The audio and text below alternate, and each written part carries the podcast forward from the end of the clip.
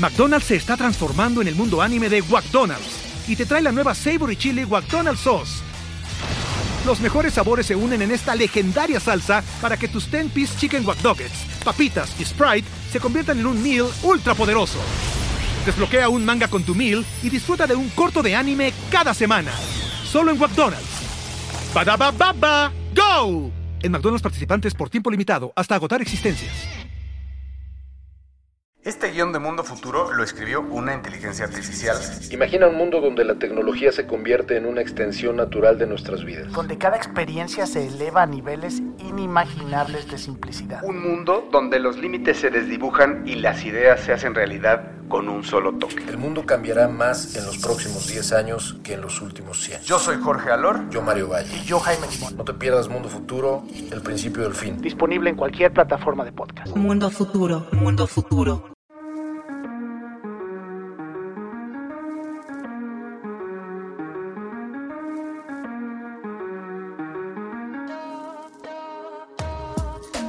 Bienvenidos a Espacio Cripto, tu podcast en español donde entenderás la fascinante industria de las criptomonedas y te mantendrás al día con lo que está pasando en este mercado.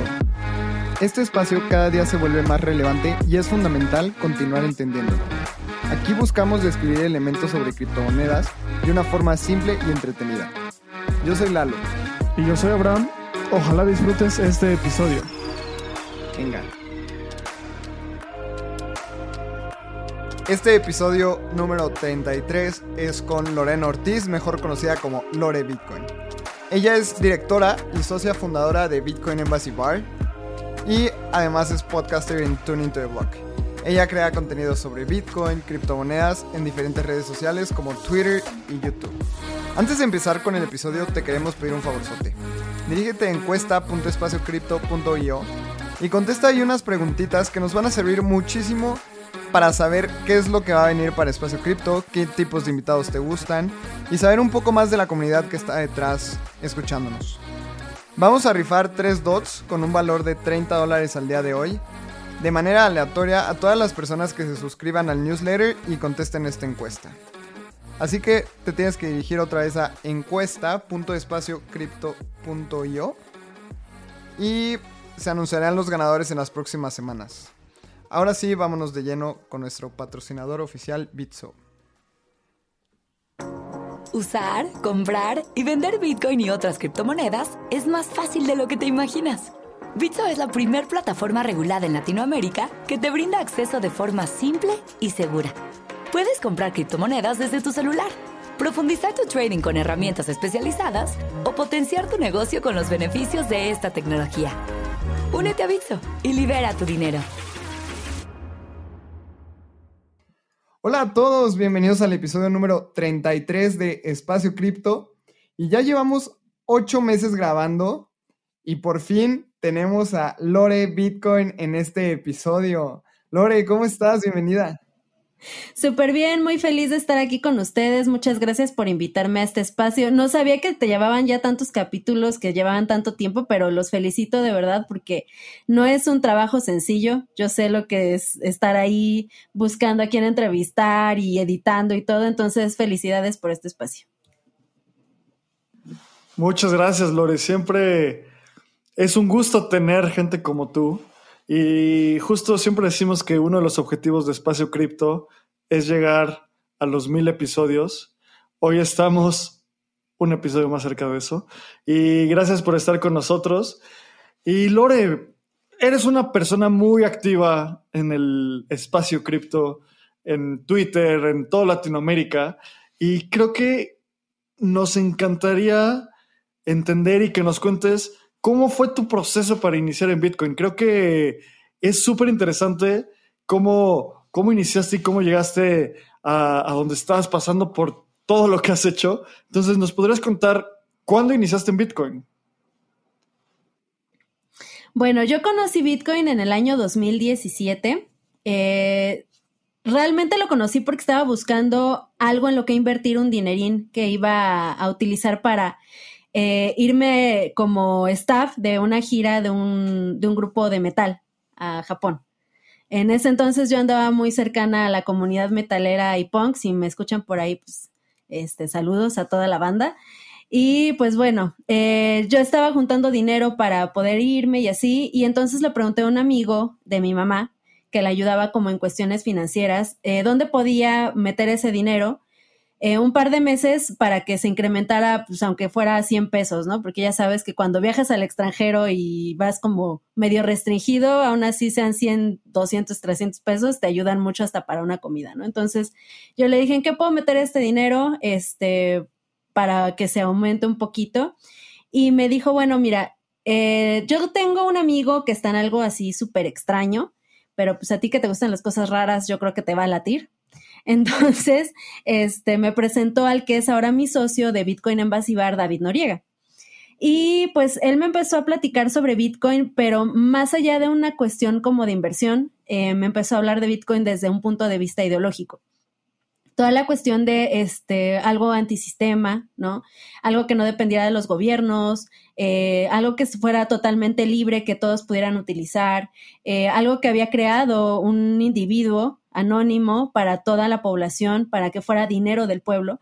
Entonces, eh, pues a mí me cautivó muchísimo esta idea, me pareció increíble y pues decidí invertir ese dinero y pues otro tanto más, ¿no? Que tenía por ahí de mis ahorros. Entonces, entro en Bitcoin en noviembre de 2017 justo acababa de pasar, este, implementarse Segwit, eh, pasar el hard fork de Bitcoin Cash. Eh, yo estaba súper nueva en todo, o sea, yo no tenía ni idea de que había sucedido todo esto. Y bueno, llega diciembre, eh, llega a 20 mil dólares Bitcoin, yo retiro parte de mis ganancias y pues nada, yo estaba súper feliz, ¿no? Y ese realmente fue mi, inicio en Bitcoin y pues fue gracias a David que yo conocí esta tecnología. Qué increíble. ¿Y, cómo viene como desde el tema del metal que decías, bueno, quiero irme a Japón y ver qué onda? Como desde todas esas ideas, creo que te abren un poco la mente de decir, pues va, o sea, como decías, una comida extra, eh, maybe CETES no me la va a dar, ¿no? Entonces, ahí empiezas a ver como otros medios de inversión. Y Lori, cuando empezaste con eso, ¿cómo fue que dijiste, ok, le voy a meter lo que sea, le voy a meter dinero a Bitcoin? porque también es un proceso de, oye, pues, ¿qué es Bitcoin? Y, no es tan fácil ese proceso como los setes que los escuchamos y dices, bueno, le voy a meter, no le voy a perder. ¿Cómo fue que empezaste y qué consejo le das a las personas que van empezando?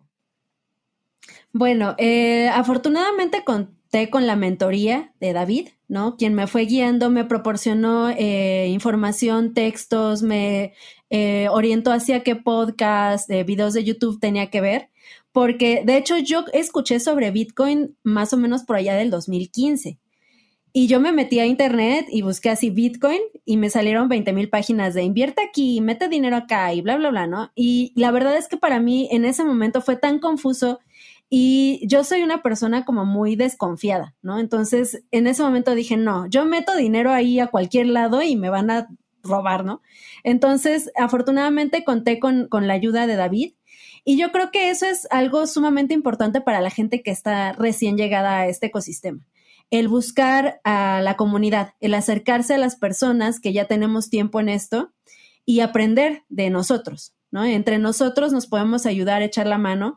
Y entonces, eh, pues yo creo que ese sería básicamente el primer consejo que les daría, porque aparte la comunidad cripto, la comunidad Bitcoin en específico, es una comunidad que, o sea, si tú haces una pregunta, generalmente vas a encontrar 20 más que te la quieren responder y que te quieren ayudar, ¿no? Digo, hay comunidades muy tóxicas, es cierto, sobre todo en, en, los traders, yo los he visto, ¿no? Así de, ah, yo he hecho tanto de ganancia y a ver tú qué, ¿no? Y cosas así medio feas. Pero eh, la mayoría de las personas que estamos en esto para eh, ayudar a otros, para ayudar a la adopción de las criptomonedas y a ayudar a la hiperbitcoinización, pues sí, o sea, queremos echar la mano y queremos ayudar a todos y orientarlos. Creo que mencionas algo súper importante, Lore, porque me identifico mucho con lo que tú dijiste.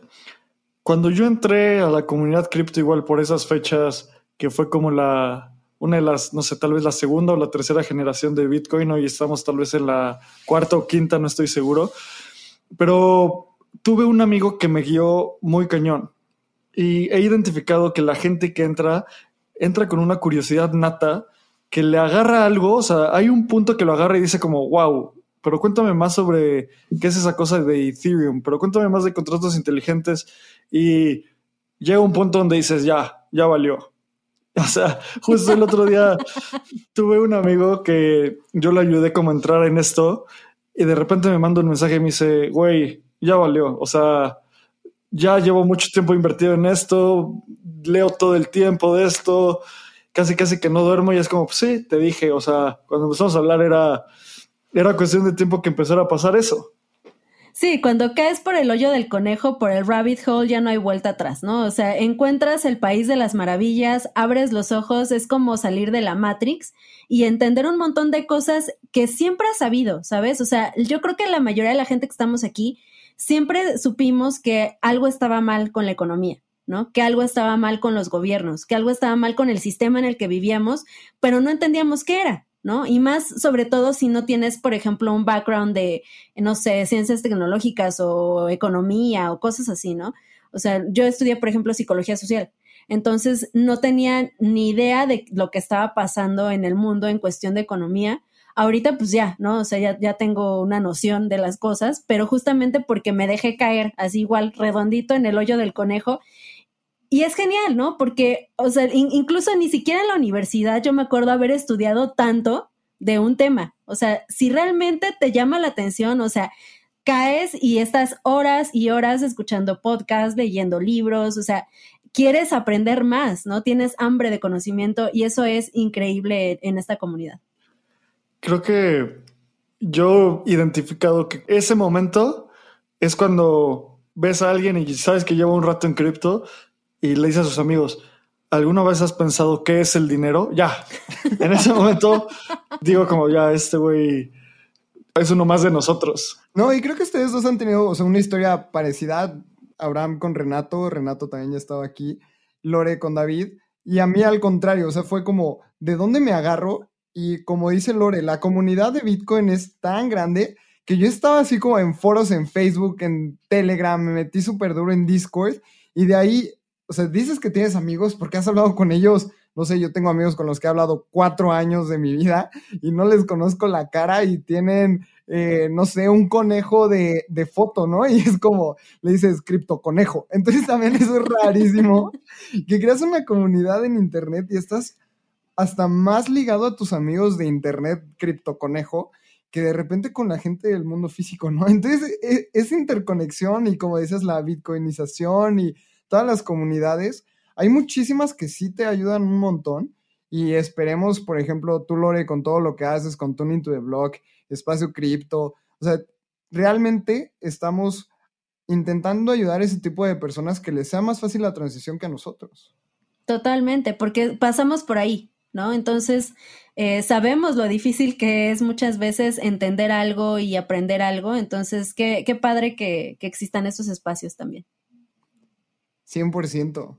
Oye, Lore, y nos estabas contando como de tu línea del tiempo, porque me encantó como, ok, este, me quiero ir a Japón, que me encanta la historia. ¿Qué pasa después? Cuéntanos cómo, o sea, si te fuiste, no te fuiste, qué pasa con, o sea, en dónde entra Bitcoin Embassy Bar. Platícanos un poco cómo decidiste qué es Bitcoin Embassy Bar.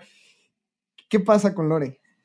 Eh, bueno, sí, siempre me preguntan, ¿y si te fuiste? No, ya no me fui.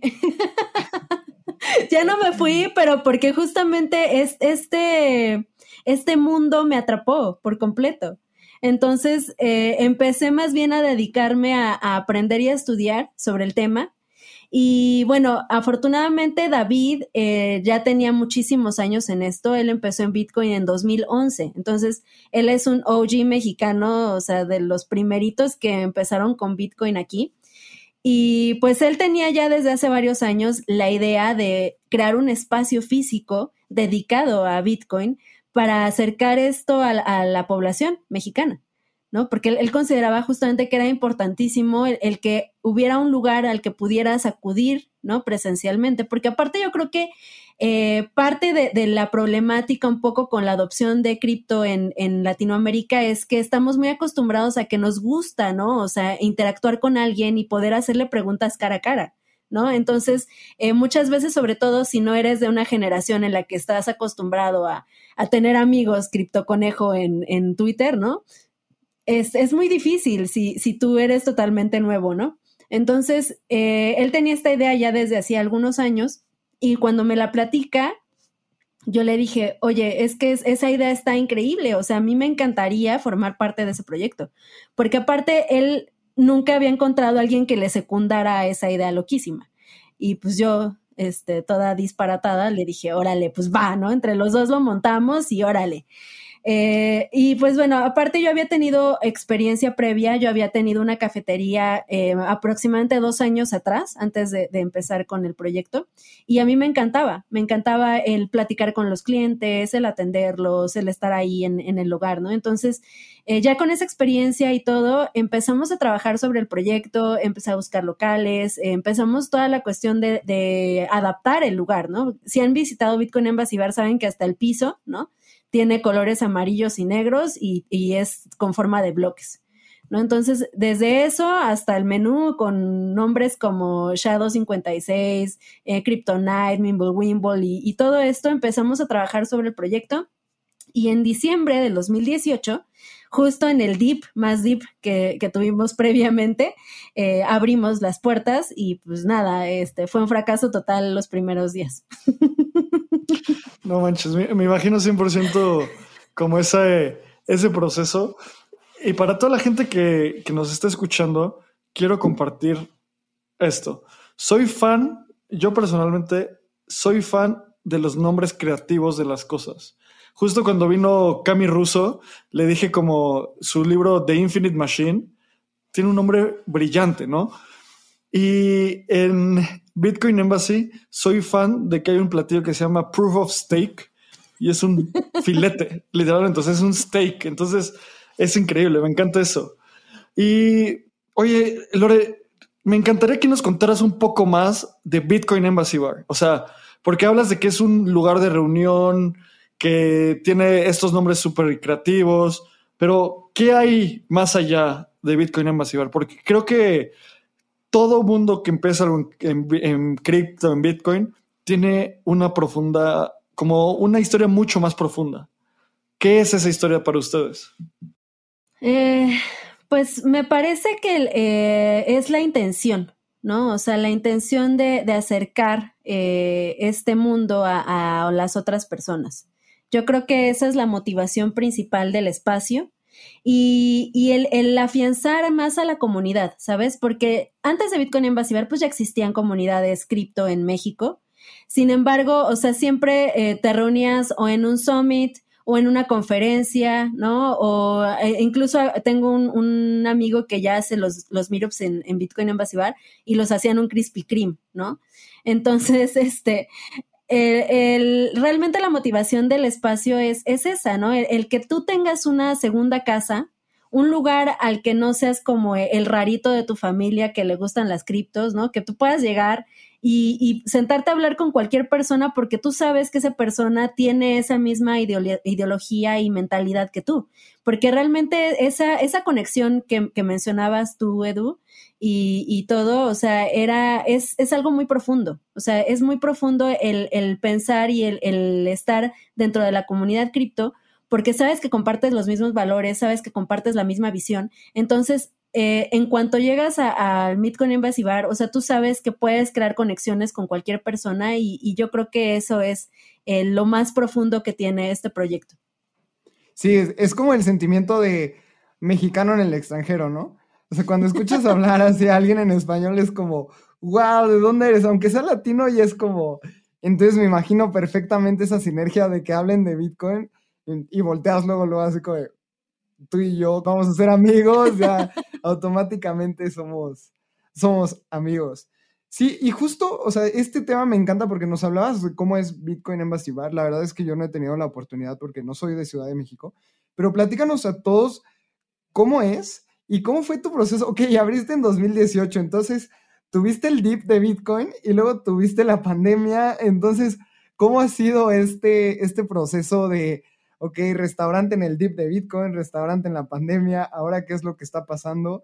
¿Y cómo ha sido desde un principio hasta hoy? Ha sido un camino tortuoso y, medio, medio difícil, eh, pero bueno, les platico más o menos de cómo es el espacio. El espacio cuenta con dos niveles. La parte de abajo, eh, tú vas a encontrar una barra, ¿no? Típica de un bar común, puedes ir a pedir tus tragos ahí, tenemos cerveza de barril, bla, bla, bla. Eh, algunas mesas, igual en, en la parte de abajo, tenemos un cajero de Bitcoin, eh, tenemos una vitrina con un montón de, de cosas eh, que tienen relación, ¿no? O sea, por ejemplo, está esta taza que tengo aquí, este, vendemos eh, cold wallets, vendemos playeras de Bitcoin y, un montón de parafernalia que, que, está relacionada con el tema, ¿no? Y en la parte de arriba es donde realizamos los meetups y las conferencias y los talleres. Tenemos un cañón que de hecho se pueden utilizar los ponentes y traen una presentación y así. O sea, básicamente como exponer en, en el salón de clases, pero con una chela, ¿no? O sea, y con un ambiente súper relajado y echándote tu steak, ¿no? Entonces, el, el, el concepto en sí es eh, que tú puedas ir a aprender, ¿no? Peer-to-peer, -peer, así como debe ser Bitcoin, pero con un ambiente muy tranquilo y relajado cosa que no se da generalmente en las conferencias y en los summits, que tienes que ir como arregladito, ¿no? Y todo muy ceremonioso y, y, así, ¿no? Como con mucho orden. Acá no, o sea, acá es para echar relajo, para conocer amigos y para aprender de otras personas. Y pues bueno, sí, sí ha sido difícil, justamente en, el dip de Bitcoin, eh, como mencionaba, pues, o sea, nadie se paraba por ahí al principio, o sea, no hicimos publicidad ni nada. Básicamente lo que empezó a suceder es que la comunidad misma, o sea, de repente iba caminando por la calle y veía Bitcoin Embassy y decía, órale, ¿qué es esto, no? Y entraba y entonces le decía a sus amigos y así se fue corriendo la voz en la comunidad y básicamente de ahí empezamos a, a generar clientela. Eh, durante el dip, ustedes saben, eh, Bitcoin no es eh, popular cuando está en precios bajos, siempre llega la euforia y el FOMO y la gente llega nueva cuando empieza a subir de precio. Entonces, eh, gente nueva al bar sí llegaba, ¿no? Y yo lo que hacía en ese entonces que tenía más tiempo y que podía dedicarme 100% a estar ahí, era que me sentaba con, con, cada persona que me preguntaba y le daba una mini clase de Bitcoin, ¿no? Y le explicaba cómo funcionaba, la ideología que había detrás. Y mucha gente se, se empezó a unir a Bitcoin gracias a eso.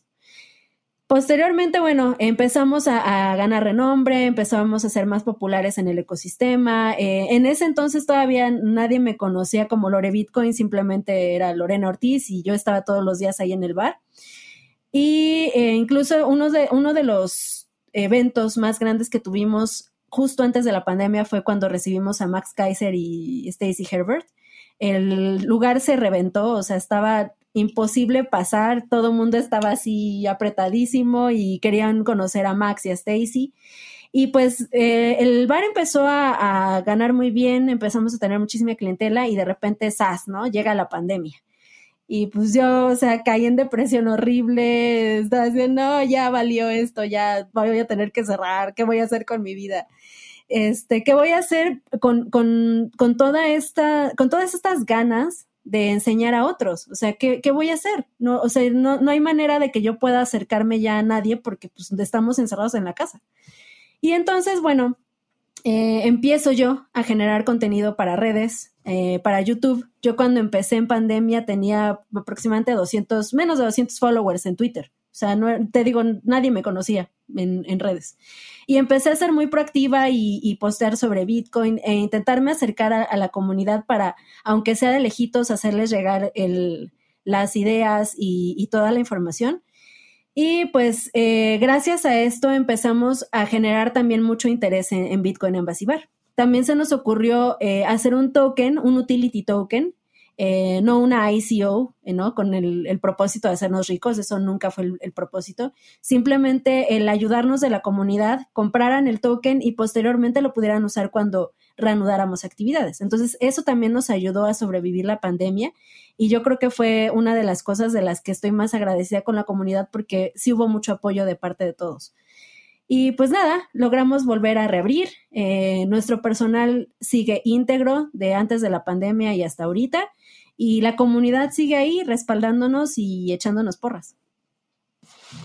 Wow, que está muy increíble esto porque justo la siguiente pregunta que teníamos preparada es, ¿por qué crees que el concepto de un restaurante de Bitcoin jala?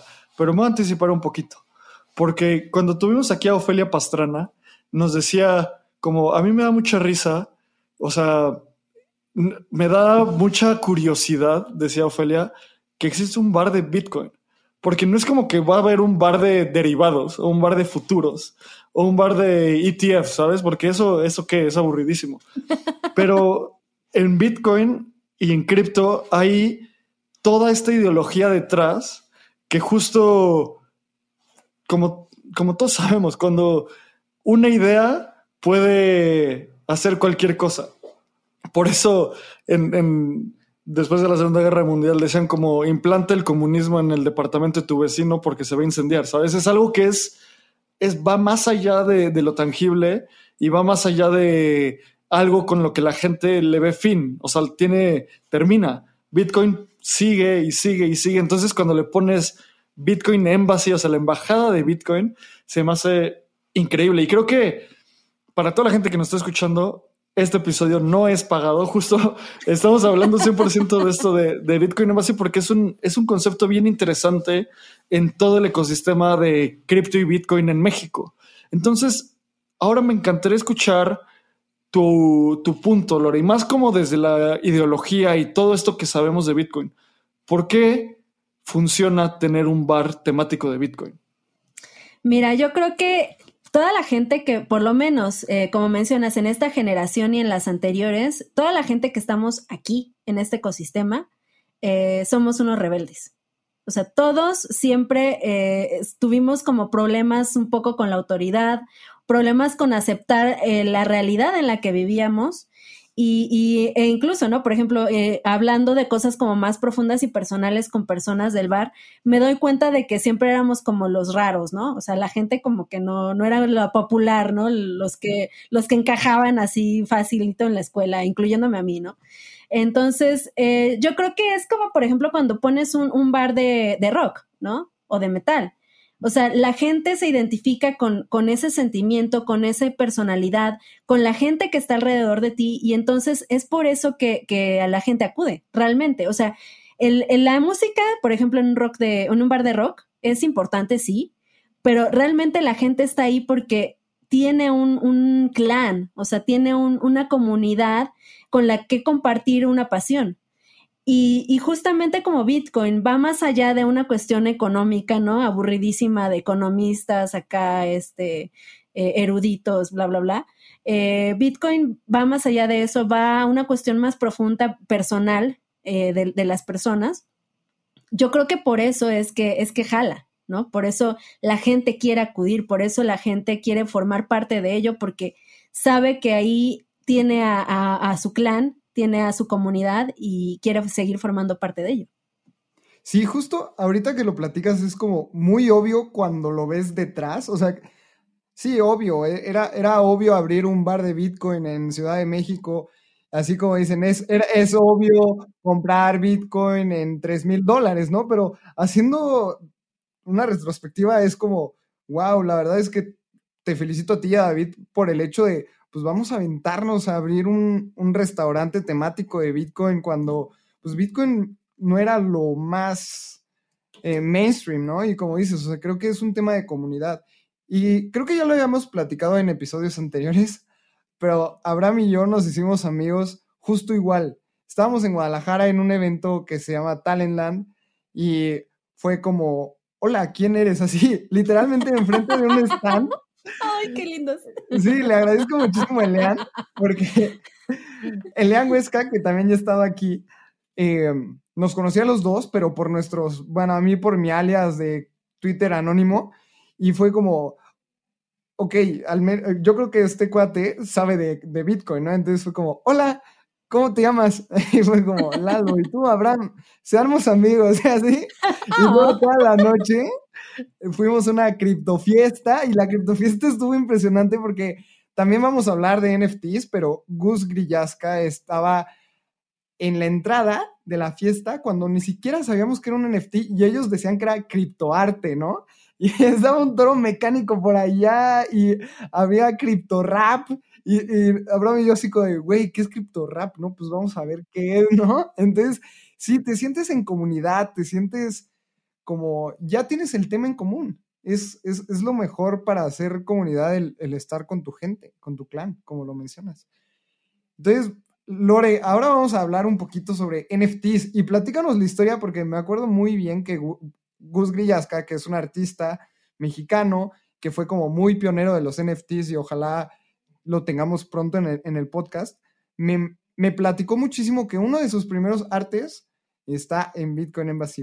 Entonces, me encantaría que nos platiques de los NFTs, qué opinas, eh, toda esta transición del arte en Latinoamérica. Eh, ¿Qué ves tú? Bueno, yo a Gus lo conocí en 2019.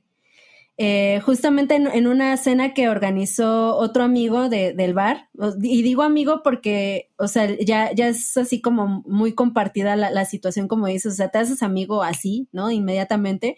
Este David Puel, eh, quien es un analista on-chain de, Bitcoin, eh, se le ocurrió hacer una, una, cena que fue la Ambassador's Dinner, que por cierto ya no se ha vuelto a repetir. fue justamente después del Blockchain Summit Latam. Entonces, eh, yo conozco a, Gus en ese momento y este, pues nada, ¿no? Empezamos a platicar porque aparte de todo sabrán que eh, en esa cena, pues era una cena por tiempos, todo así como más nice. Y Gus, eh, no sé por qué razón, su platillo no salía. O sea, estuvo sentado como dos horas y no salía su platillo. Y yo estaba penadísima. Y, o sea, y yo cada rato iba y le decía, ¿ya te trajeron tu platillo? No, pero no importa, yo aquí espero, ¿no? Y así, entonces de ahí empezamos a platicar y desde ese primer momento, como mencionas, o sea, él me empezó a hablar de criptoarte y de NFTs. Y, yo dije, no, pues esto está como medio loco, ¿no? O sea, no, no entiendo cómo de lo que me está hablando. Y en ese momento me regaló este, este que ven aquí, si quieren ahorita se los paso para que lo muestre así como grande en la cámara. Este, este billete que él realizó ya hacía varios años, y agarró y lo sacó de una mochila que traía y me dijo, toma, te lo regalo. Yo así de, órale, ¿no? Qué padre. Y pues nada, de ahí nos hicimos muy amigos, hasta la fecha seguimos súper, súper amigos. Y eh, pues me empezó a platicar eh, después en algunas otras reuniones un poco más sobre NFTs y criptoarte y él empezó en el año 2016.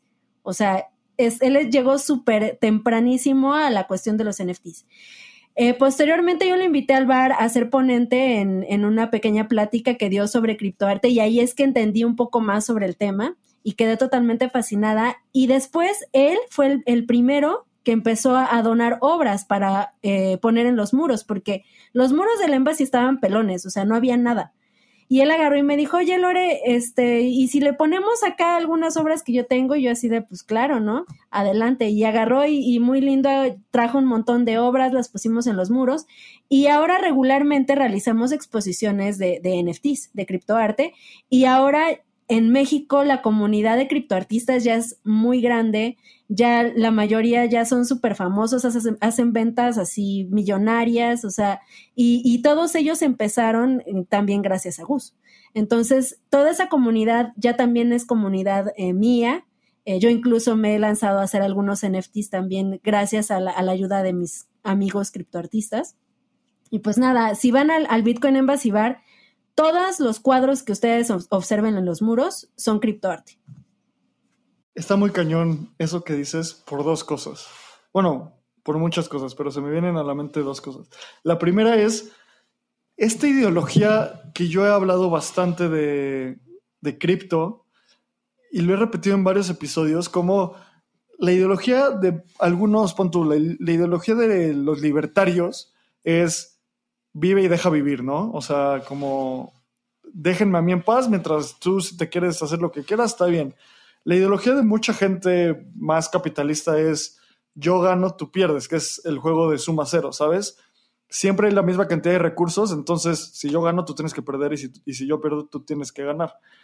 Pero en cripto yo lo veo que es como gana y ayuda a ganar. O sea, ¿qué artista que está iniciando cuando la carrera de un artista es súper dura y la carrera de, una, de un restaurante iniciando es súper dura, dice como, oye, aquí hay una sinergia súper interesante. ¿Qué, ¿Qué tal si te regalo esto? Tú me vas a ayudar a ganar, esto te va a ayudar a ganar. Es obvio que vamos a hacerlo, entonces adelante. Y el segundo punto que, que se me hace bien interesante es cómo, seguro cuando empezaron el Embassy, como decíamos, o sea, el criptoarte era como ¿de qué estás hablando? Y poco a poco va más una comunidad como vertical o subyacente a Bitcoin, uniéndose y uniéndose y uniéndose. Ahorita está DeFi, están los NFTs, pero quién sabe que venga.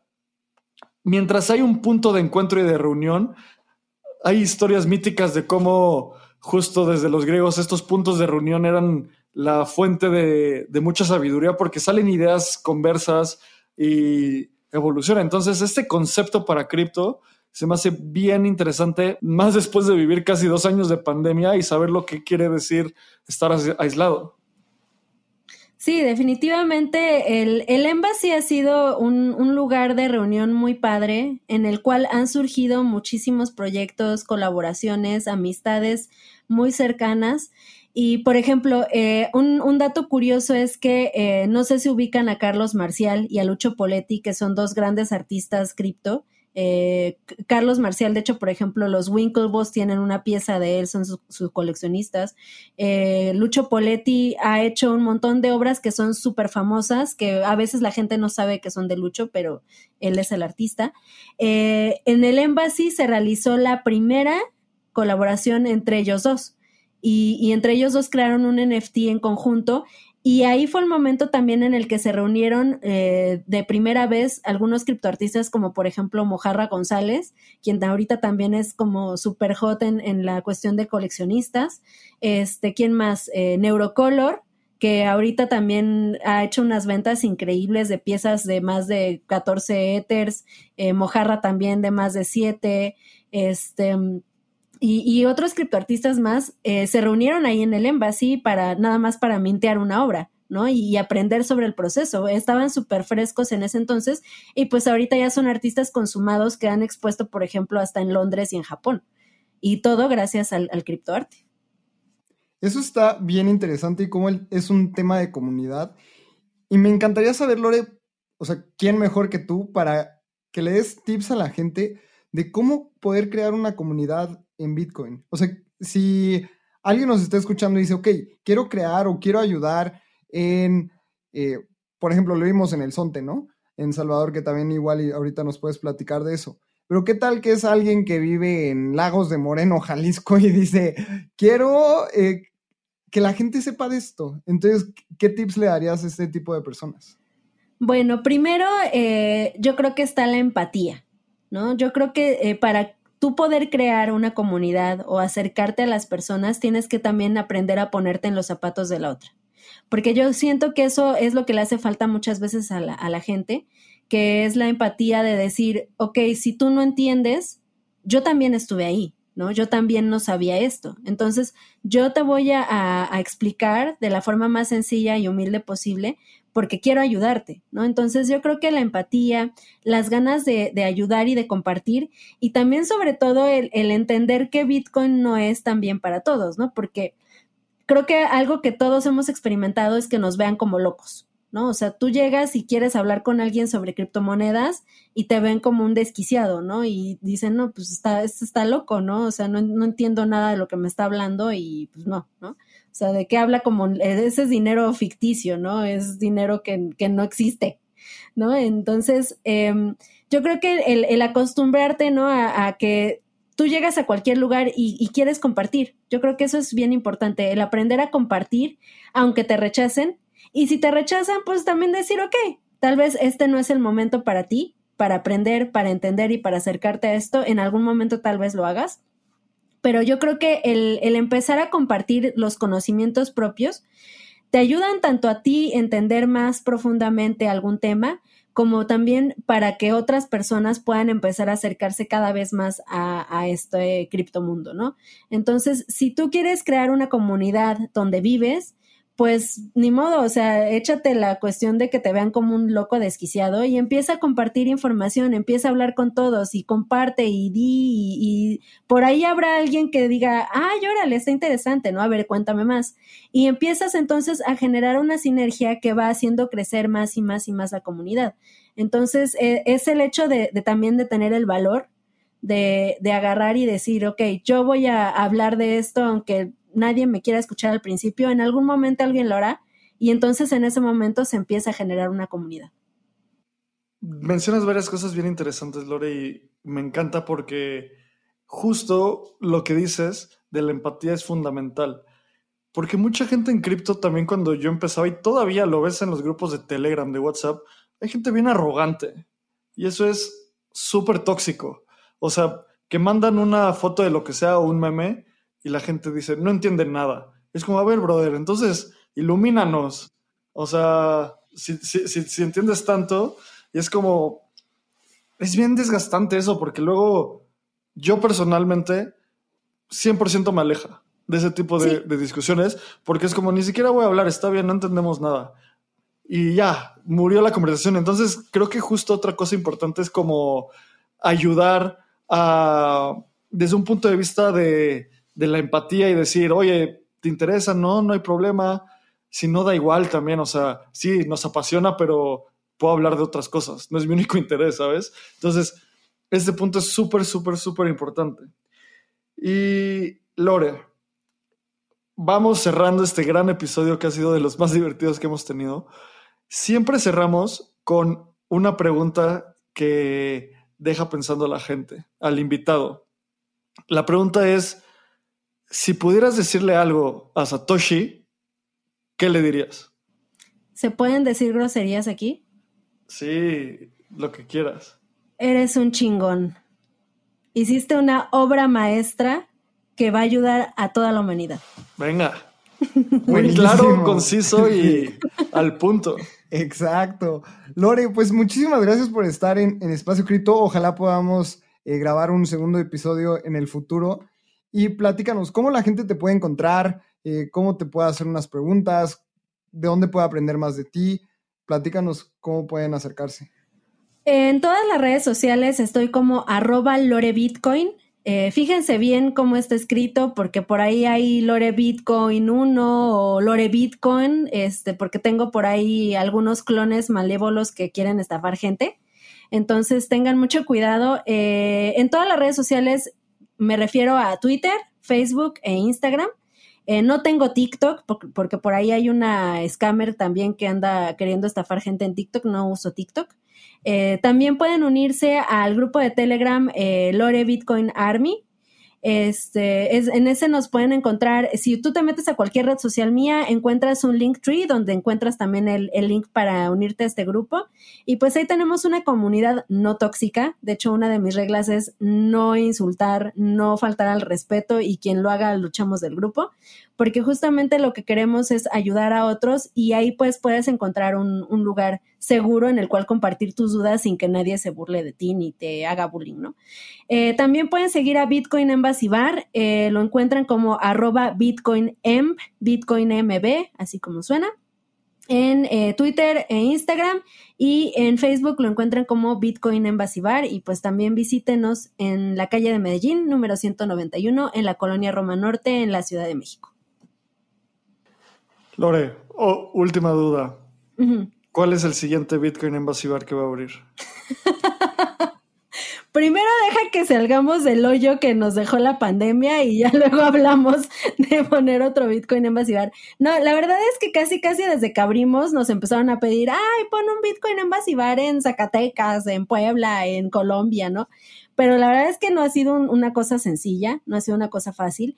Y eh, los que han tenido algún negocio saben que para poder franquiciar algo, tienes que probar que ese negocio ha sido exitoso y ha logrado sobrevivir. Y yo creo que una de las mayores pruebas que tuvimos la, la, estamos todavía superando, que fue la pandemia.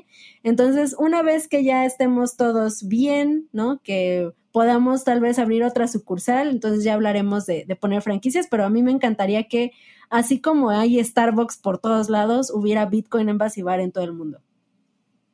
venga, está increíble. Sí, sí, sí, Lore, pues muchísimas gracias. A mí me pueden encontrar en Twitter como arroba lalo Mi correo es lalo arroba y síganos también en, en Espacio Cripto en Instagram porque estamos publicando todos los videos de todos los episodios. A mí me pueden encontrar como arroba abramcr en Twitter y mi mail es abraham.espaciocrypto.io. Gracias por venir, Lore. Gracias a todos por escucharnos. Nos escuchamos la siguiente semana. Hello, it is Ryan, and we could all use an extra bright spot in our day, couldn't we? Just to make up for things like sitting in traffic, doing the dishes, counting your steps, you know, all the mundane stuff. That is why I'm such a big fan of Chumba Casino. Chumba Casino has all your favorite social casino style games that you can play for free anytime, anywhere with daily bonuses. That should brighten your day a little. Actually, a lot. So sign up now at chumbacasino.com. That's chumbacasino.com. No purchase necessary. Group. Void were prohibited by law. See terms and conditions. 18 plus.